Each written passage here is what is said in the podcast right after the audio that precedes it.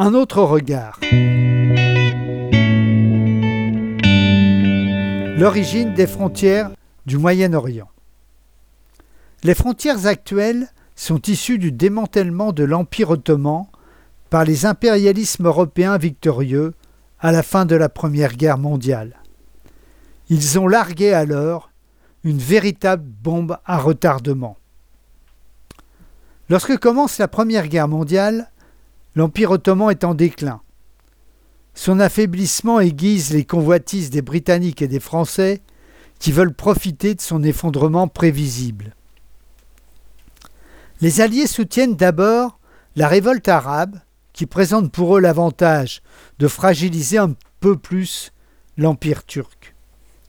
Cette révolte ouvre l'espoir d'un État arabe unifié sur toute la zone où se situent actuellement la Palestine, Israël, le Liban, la Syrie, la Jordanie et l'Irak, voire d'un État kurde au nord. Mais ce n'est pas l'objectif des impérialistes européens, qui veulent garder le contrôle de cette région essentielle du fait de ses réserves de pétrole, de son rôle dans les échanges entre l'Occident et l'Orient, notamment avec le canal de Suez, mais aussi comme verrou contre la révolution russe. Les puissances britanniques, françaises, soutenues par les conférences internationales, vont donc structurer cette région au cours des années qui suivent la Première Guerre mondiale pour qu'elle réponde à leurs besoins en en faisant une vallée de larmes. Les négociations commencent en 1915 entre la Grande-Bretagne et la France, avec l'accord de l'Italie et de l'Empire russe. Elle se conclut en 1916 par l'accord secret dit Sykes-Picot, du nom des négociateurs britanniques et français, qui sera rendu public en 1917 par la jeune République soviétique.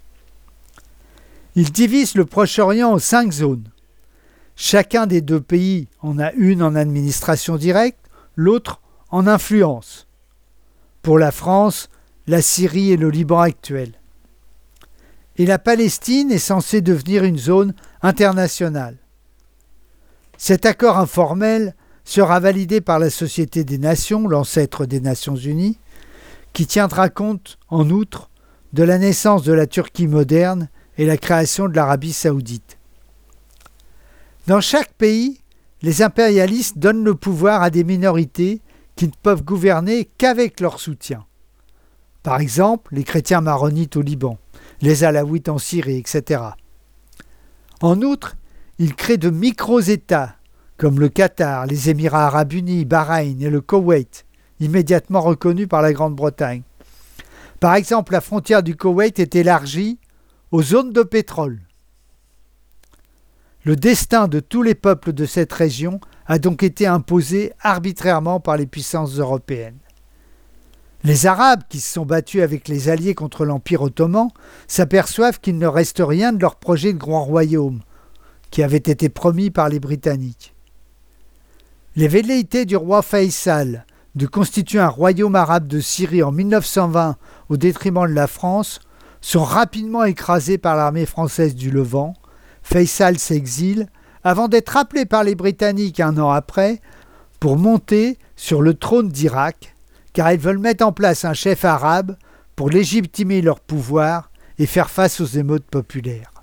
À ce découpage s'est ajoutée la réponse au projet sioniste. C'est la déclaration Balfour de 1917 qui envisage favorablement l'établissement en Palestine d'un foyer national pour le peuple juif, et dans laquelle le gouvernement britannique s'engage à faire tout ce qui est en son pouvoir pour faciliter la réalisation de ces objectifs sans porter atteinte aux droits civiques et religieux des collectivités non juives existant en Palestine. C'est en quelque sorte le coup de grâce pour les Arabes, appelés collectivités non juives, alors qu'ils représentent à ce moment 700 000 personnes aux côtés des 60 000 juifs et juifs. Il s'agissait pour l'impérialisme britannique d'une réponse immédiate à la pression de l'organisation sioniste, dont le dirigeant venait de mettre au point un procédé de fabrication d'acétone indispensable à l'industrie d'armement. Mais au-delà, il y avait un intérêt stratégique l'installation d'une communauté susceptible d'aider l'impérialisme à contrôler la région. Cette colonisation particulière diffère du schéma colonial classique. Elle ne se fixe pas pour objectif d'exploiter les Arabes, mais de les remplacer en les ignorant et en les spoliant. S'engage un long processus de colonisation qui vise à créer une société purement juive en Palestine, et cette nation en formation sur un territoire arraché par la force doit nécessairement, face à l'hostilité du monde arabe environnant, trouver en permanence un protecteur. Ce sera d'abord la Grande-Bretagne, puis après la Seconde Guerre mondiale les États-Unis. Les conditions de la tragédie actuelle sont réunies.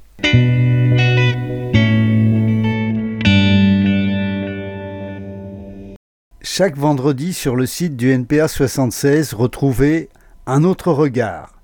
Podcast sur l'histoire des luttes, des exploités et des opprimés contre les dominants, loin de l'imagerie officielle, y compris à gauche, ces moments qui éclairent les combats d'aujourd'hui.